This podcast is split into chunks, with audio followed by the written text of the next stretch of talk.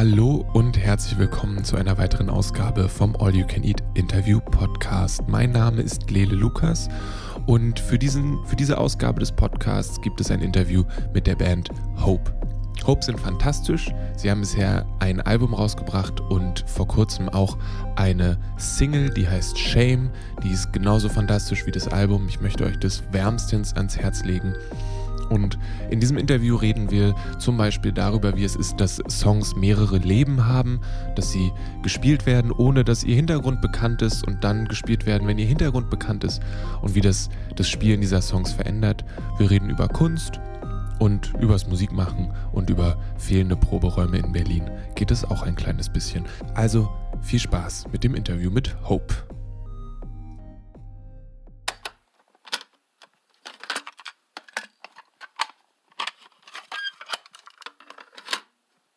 Hallo, ich bin Philipp. Hallo, ich bin Fabian. Ich bin Christine. Und ich bin Martin.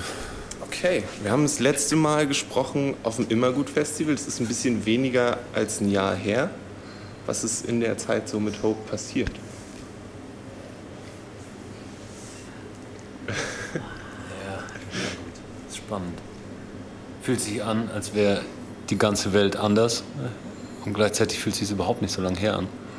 Aber also was deine Frage betrifft, wir haben super viel Musik gemacht ähm, und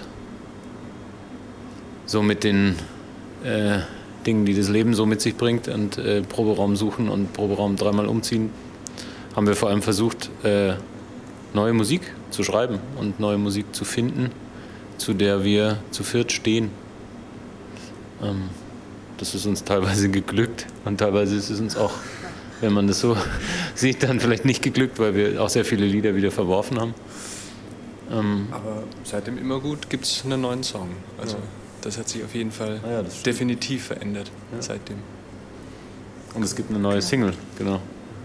Ja, die im Januar rausgekommen ist der gleiche. Nicht, dass jetzt einen neuen Song nee. und eine neue Single oder also es gibt einen neuen Song, das ist auch die Single. Okay, sonst ist mir irgendwas entgangen. Äh, nee.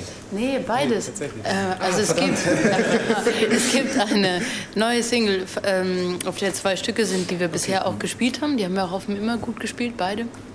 Ähm, diese beiden Songs haben wir jetzt veröffentlicht und waren damit auch ziemlich viel beschäftigt, da das äh, Artwork zu machen, Video zu machen, ähm, die Veröffentlichung zu machen. Ähm, und wir haben einen ganz, ganz neuen Song geschrieben, äh, den es noch nirgends zu hören gibt, außer heute Abend. Genau. Und das sind, ähm, sind es, also die zwei davon meintest du, dass ihr die schon vorher gespielt habt und der dritte ist der jetzt in diesem, in diesem Zeitraum quasi entstanden? Mhm, genau. Okay. Also in der Bandversion, ja. Also ich habe ein File auf meinem Computer von 2015, wo ich die Akkorde auf so einem kleinen Klavier eingespielt habe. Aber dass wir das jetzt als Lied erarbeitet haben, ist so im letzten halben Jahr passiert, denke ich. Ja.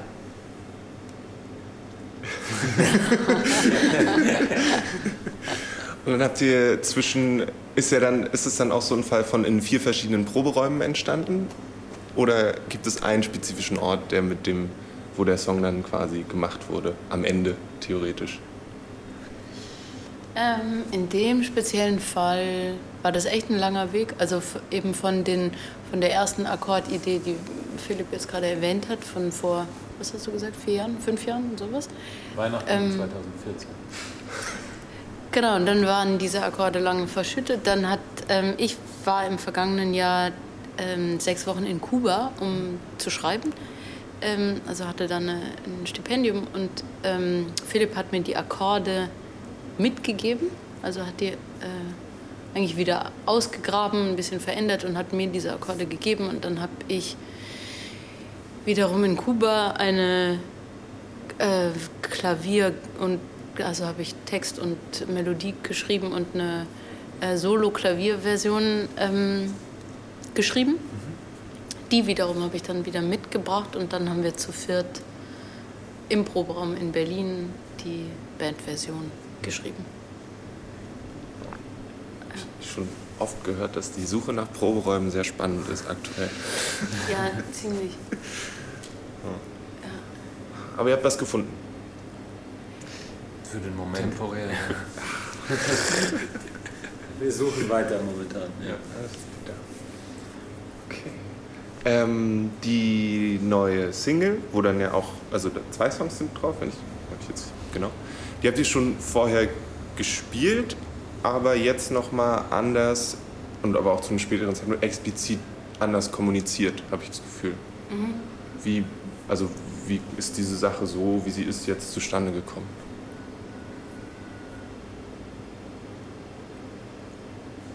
Kannst du die Frage anders stellen? Ich glaube, ja. Ich, ähm, warum habt ihr euch jetzt entschieden, den Song so als Single zu machen und so zu kommunizieren? Genau, warum jetzt zu diesem Zeitpunkt? Mhm. Der jetzt auch schon wieder ein bisschen zurück ist. Aber ja. ja. Ähm, es hat einfach super lange gedauert, bis wir ein, ein Audioergebnis hatten, was wir alle haben wollten. Also tatsächlich haben wir schon die ersten Aufnahmen zu Shame und Fears haben wir im Sommer 2018 gemacht. Ähm, eigentlich mit dem Vorhaben, die Single auch im Winter 2018 zu veröffentlichen. Ähm, haben dann aber gemerkt, als wir die Stücke und vor allem als wir Shame aufgenommen haben, dass es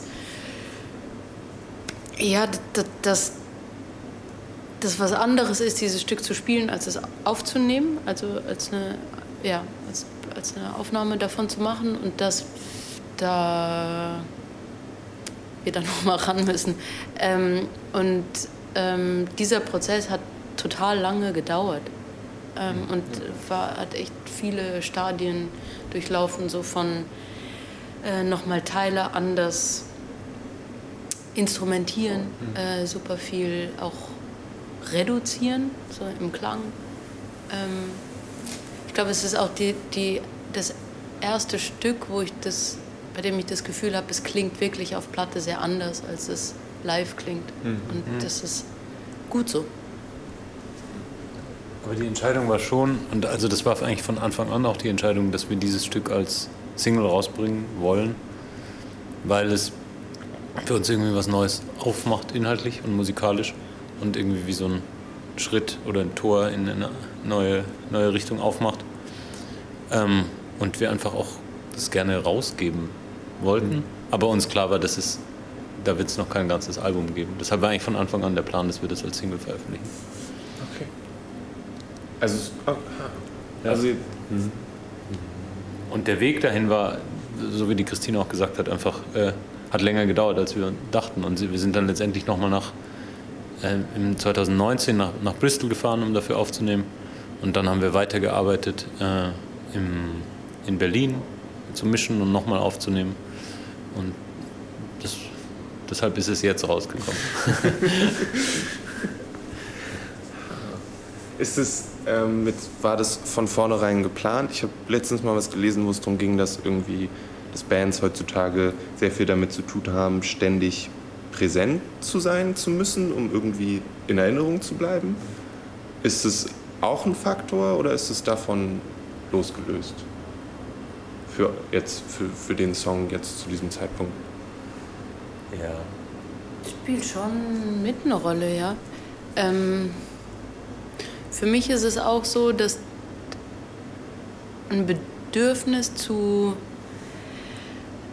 kommunizieren, wie wir jetzt gerade klingen mhm. und was wir jetzt gerade, ja, wer wir jetzt gerade sind, weil ich doch sehr das Gefühl habe, dass seit dem Album ähm, sogar auch mit den bestehenden Stücken unser Sound sich verändert hat und wie wir ja, wie wir auf der Bühne sind, äh, wer wir als Menschen sind, sich verändert hat. Und das irgendwie tut mir das gut mit Shame wie ein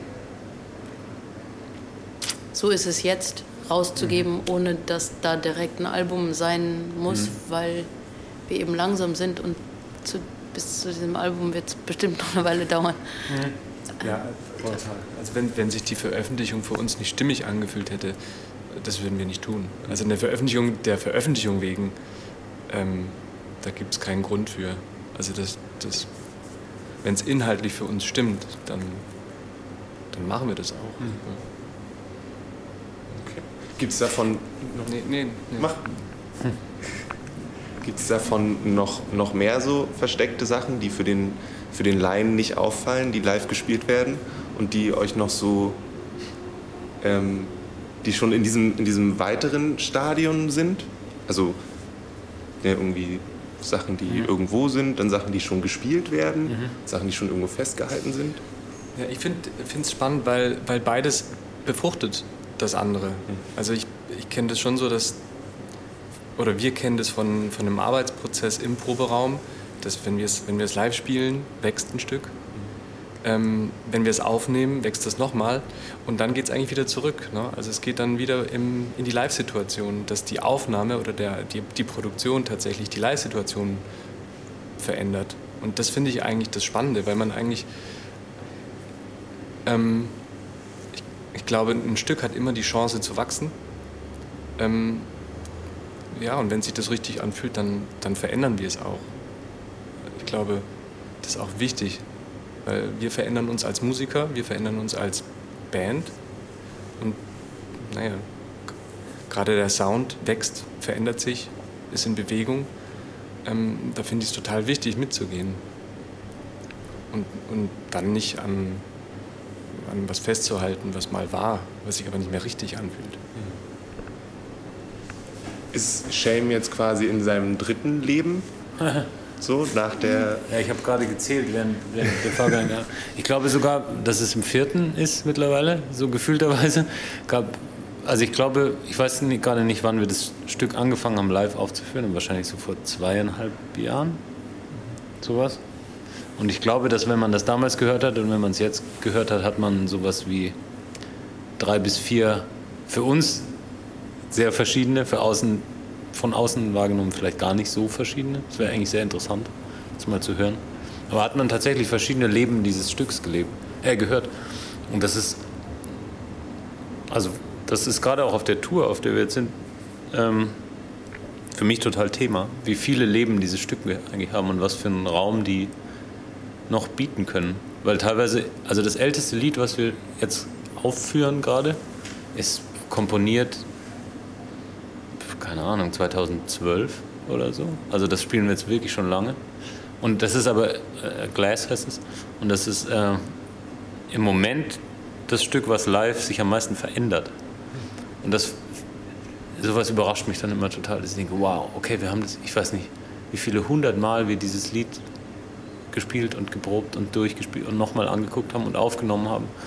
Und dass es sich dann doch immer wieder für uns auch verändern kann, irgendwie total geil. Und aber auch für die Zuhörer. Ich, also gerade bei Glass hatte ich schon ein paar Mal die Situation, dass, dass äh, Menschen, die uns vielleicht nicht, weiß ich nicht, nicht alle zwei Monate hören oder äh, vielleicht nur einmal im Jahr oder einmal in zwei Jahren, die haben gemeint, ah, jetzt spielt ihr das aber komplett anders. Das war aber, das war aber vor zwei Jahren, als ich euch das letzte Mal live gehört habe, klang das anders. Stimmt es? So, spielt ihr das anders? Und ich glaube, da ist es bei Glass ist es tatsächlich hörbar. Bei Shame vielleicht nicht. Vielleicht. Kannst du die Frage beantworten? Ist es was, wo ihr euch nach dem Konzert äh, oder während des Songs oder so, dass ihr danach so, ah, du hast es anders gemacht, das war gut oder so?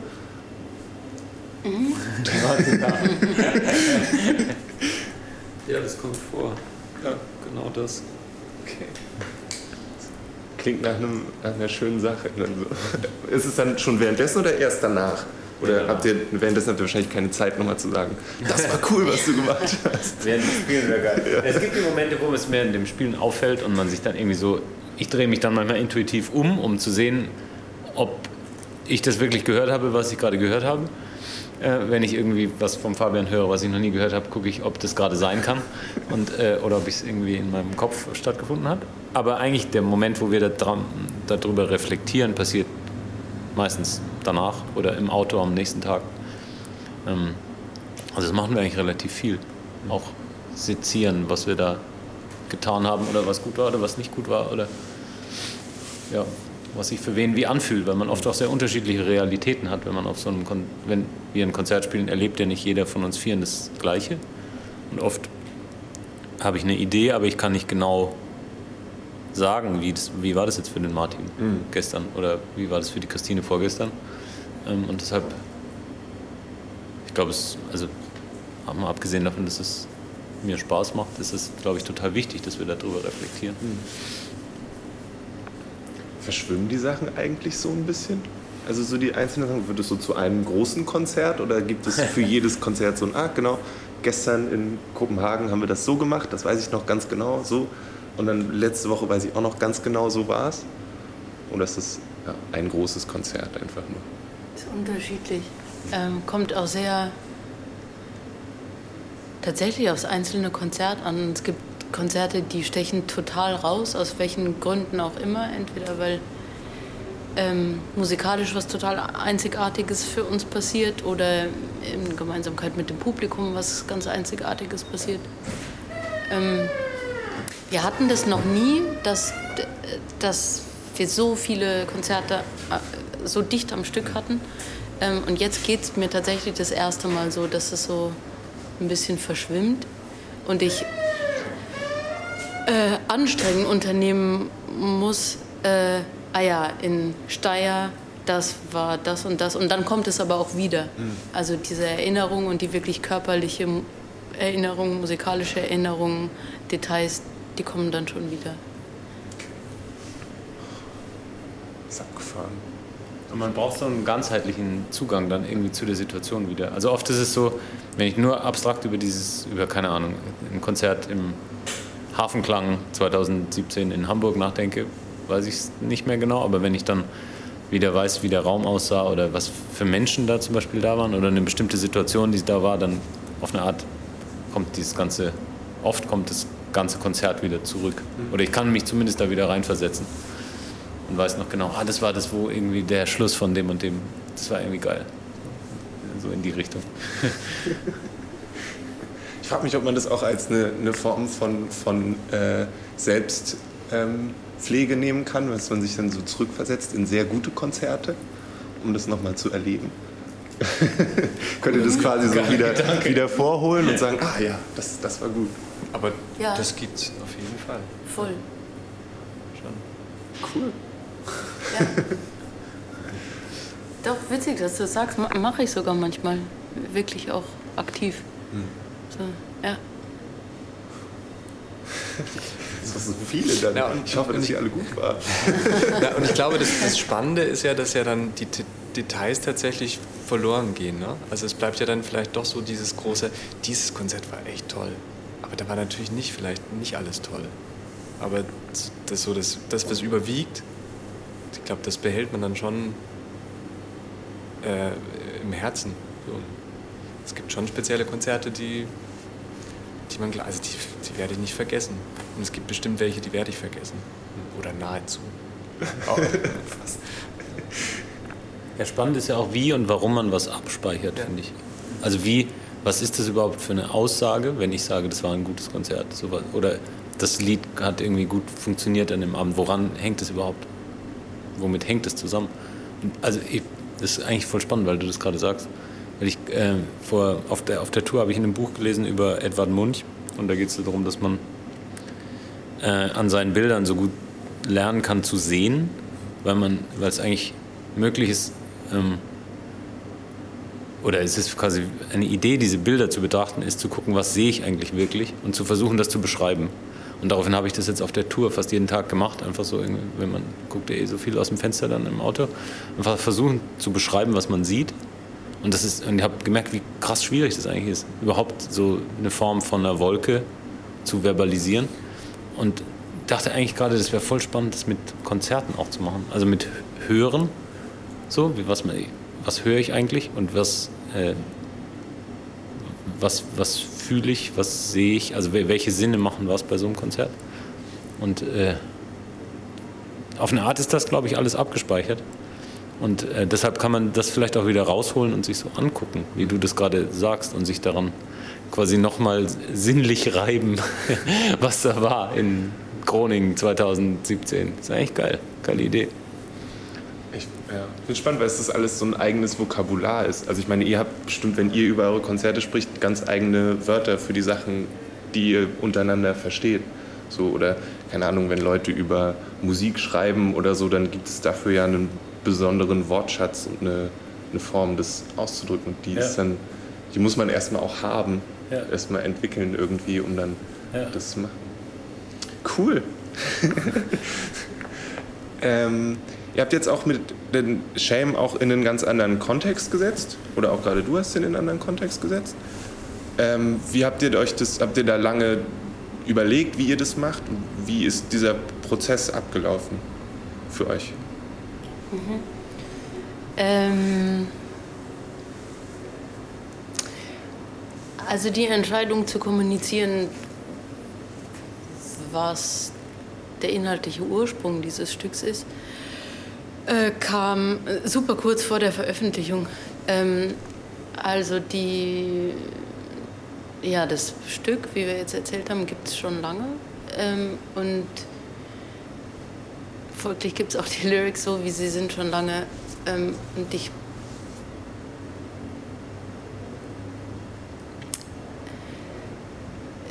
Ja, also ich denke, die kann man lesen, wie man das möchte.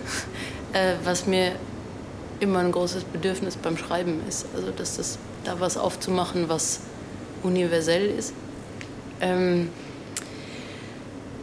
und Genau, deshalb ist vielleicht spannend, dass wir das Stück geschrieben haben, ohne dass die, dass alle vier Musiker wussten, was, was die inhaltliche Geschichte ist. Ähm, und dann jetzt, als wir so um Weihnachten rum war, das ähm, saßen Philipp und ich mit Patrick, ähm, der für uns die Pressetexte schreibt und mit dem wir auch oft ähm, über Videos zum Beispiel sprechen, äh, zusammen. Und es ging um das Video von Shame. Ähm, weil wir auch an dem Zeitpunkt eigentlich ein anderes Video zu Shame hatten, äh, das verworfen haben und uns gefragt haben, okay, was braucht denn eigentlich dieses Stück? Und dann hat Patrick mich gefragt, der, sag mal, worum gibt es eigentlich eine Geschichte zu, worum geht es in dem Stück? Ähm, und dann habe ich äh, gesagt, ja, es geht um Magersucht. Ähm, und das war das erste Mal, so, dass, ich, dass ich das überhaupt so präzise ausgesprochen habe. Ähm, ja, wir sind dann auseinandergegangen und ein paar Tage später ähm, hat Patrick einen Pressetext geschickt, äh, in dem er, er das, also du kennst wahrscheinlich diesen Pressetext, genau, in dem er eben das erwähnt hat. Und ähm, ich glaube, ich hätte, ich hätte diesen Schritt so nicht gemacht. Ähm, aber in dem Moment, wo der Pressetext da war, war das total klar für mich, dass das das einzig Richtige ist. Ähm, weil wenn es was zu diesem Stück zu sagen gibt, dann dies. Äh, ja, so. Okay. Das ist wahrscheinlich dann auch nochmal ein anderer Faktor von dem neuen Leben, den das, der, Song, das der Song hat. So. Also hat jetzt auch nochmal eine andere Bedeutung, auch in der, im Live-Spielen, im drüber reden sicherlich natürlich auch und so. Wie, ja. Wie ist das? Ja, voll. Es ist ähm, spannend, jetzt auch auf der Tour, den eben jeden Abend gespielt zu haben. Ähm, mit das erste Mal mit dem Wissen, dass jeder, der auf diese Informationen zugreifen will, der weiß, worum es in dem Stück geht. Ähm, das heißt, es steht für mich schon irgendwie jeden Tag im Raum. Ähm, und das ist umso spannender für mich, dass es auch nicht immer im Raum steht. Also, dass es ja, an ein paar Abenden habe ich dieses Stück gesungen und das war irgendwie universell für mich. An ein paar Abenden war das ganz nah. Das ist äh, ja, dass es um dieses Thema geht, dass mich hier jetzt jeder sehen kann und weiß, es geht um dieses Thema. Ähm, und eigentlich war das ein schönes Erlebnis, dass es sowohl präziser als auch offen sein kann. Und egal, egal in welcher Ausprägung, ähm, es mir total gut tut, dieses Stück zu singen. Cool. Ja. Das ist immer so, ich finde es immer total spannend, weil ja Musik dann oft dafür da ist, dass Leute irgendwie sehr persönliche Dinge kommunizieren. Ja. Und ich immer diesen Gedanken von, okay, du hast es jetzt gemacht, du musst es jetzt, wenn es gut läuft, für die nächsten 20 Jahre jeden dritten Abend laut aussprechen und stehst dabei vor weiß nicht wie vielen Menschen. Und das, ist, ich weiß nicht, ob für manche Leute funktioniert das mehr oder weniger gut, schätze ich. So, für dich scheint es jetzt gut zu funktionieren. Das ist cool. ja, Das ist schon auch ein, ein, ein großer Wesenszug von Kunst für mich. Das ist quasi, dass man, dass man nicht einfach nur in irgendeiner Form sagt, worum es geht, sondern man schafft ja ein Werk. Also das klingt jetzt sehr hochtrabend, aber es, ein Lied ist ja eine, eine Form von Werk, genauso wie ein Bild eine Form von Werk ist, was dann was man auch auf eine Art dann wieder loslassen muss, wenn man es geschaffen hat und irgendwie sein Eigenleben hat und auch seine eigene Lesens, Lesarten erf- erfährt oder auch Betrachtungsweisen erfährt. Und ich glaube, solange ich mich zu diesem Werk, also auf eine Art positioniere ich mich dann als Künstler selber ja auch immer wieder zu diesem Werk, was es ab dann ja gibt, weil ich es mal definiert habe. Und das ermöglicht wiederum eine lebendige Beziehung auch zu diesem Werk. Obwohl ich das nicht mehr vielleicht jeden Abend genauso ähm, unique erlebe wie in dem Moment, wo ich es geschrieben habe. Ähm, das sind auch verschiedene äh, Realitäten von mich mit einem, für mich mit einem Stück. Was ja dann auch wieder die äh, beeinflusst, wie wir es live spielen. Also ob es veränderbar wird und eben ja auch dadurch veränderbar wird. Dass es diese Dimension gibt und wir. Naja, also jeder, ich glaube, das betrifft auch jeden von uns. Ich, äh, man nimmt ja eine Emotion oder eine Tagesform, äh, salopp gesagt, nimmt man ja mit auf die Bühne. Und ich finde, das ist ja auch das Magische dran oder die Chance, ähm, äh, dass sich Musik verändert. Und dass sich dann im, im Jetzt die, die, die Kunst verändert. Und, und dann, dann wird's, ja, dann, dann wächst es auf eine Art. Ich liebe das auch so an Musik, dass es äh, so viele Parameter gibt, in die ich reingehen kann. Ähm, also ich habe jetzt in unserem Falle, ich habe den Text, ich kann voll auf die textliche Ebene gehen und auf den Inhalt und was für eine Geschichte, was für eine Situation steht da ähm, für mich äh, im Vordergrund. Äh, ich kann aber genauso gut mich einfach, mich einfach, einfach in Anführungszeichen in die Musik reinfallen lassen. Kann irgendwie reingehen, okay, wie ist es zu singen? Wie fühlt sich das an zu singen? Oder wie fühlt sich das Schlagzeug an? Ähm, ich kann, genau, äh, wie bewege ich mich dazu? Ähm, wie bewegen sich die Leute dazu? Äh, was, wie ist der Raum gerade? Wie klingt es im Raum? Ähm, also dieses Gesamtsinnlichkeit, wo ich irgendwie in welchem Parameter auch immer reinzoomen kann, äh, den liebe ich sehr an Musik. Und der gibt eben die Möglichkeit, dass es jeden Abend anders ist. Gerade den Raum, das finde ich auch immer so spannend, weil ähm, wir sind ja abhängig von dem Raum, in dem wir abends oder vielleicht auch nachmittags spielen. Und das verändert ja total jeden einzelnen Song. Und äh, das ist sowohl eine Herausforderung als auch eine Chance. Also ähm, da merkt man schon manchmal, ja, der eine oder andere Song funktioniert jetzt vielleicht, weiß ich nicht, wenn wir auf einem Festival spielen, nachmittags um 15 Uhr bei Sonnenschein, was zumindest sehr anders als abends im Club, äh, wenn es halb zwölf ist. Ja. Ich glaube, deshalb ist es auch so wichtig, so vielleicht so wählerisch oder so lange diesen Prozess, bis man, bis wir dann als Band ein Stück fertig haben, den auch das wirklich abzuspüren, ob das stimmt, weil es genau diese Situation dann gibt, die du beschreibst, dass ab dann ist das, dieses Lied da und wir, ich möchte das dann auch viele Jahre spielen können. Also vielleicht wird es auch nicht so sein und wir merken in drei Jahren, boah, das, irgendwie das eine geht überhaupt nicht mehr klar. Ähm, oder wir, man braucht eine Pause von einem Lied oder so, aber deshalb, glaube ich, sind wir auch oft so picky mit, den, mit, dem, mit dem Moment, ab wann wir was aufführen. Ähm, weil ich merke, die, die Lieder, die wir jetzt spielen, wir schon eine Weile spielen, sind Wahrheiten, auf die ich oder wir immer wieder agreeen können, jeden Abend dann auch, wenn wir die spielen, so mehr oder weniger. Und das ist schon ein riesen Wert, dass das so ist. Cool. Schön. Ähm, ihr, wart, ihr seid gerade auf Tour? Tourt auch noch eine Weile länger, oder? Nee, das ist das letzte Das Konzert. letzte, verdammt, ich bin. Ja. Ah. ah. Ähm, und. Ja, nee, gut, dann nicht. ähm, aber war gut? Ja. Ja? Sehr gut. Sehr gut. Okay. Ne, habe ich irgendwas vergessen? Fällt jetzt gerade nichts.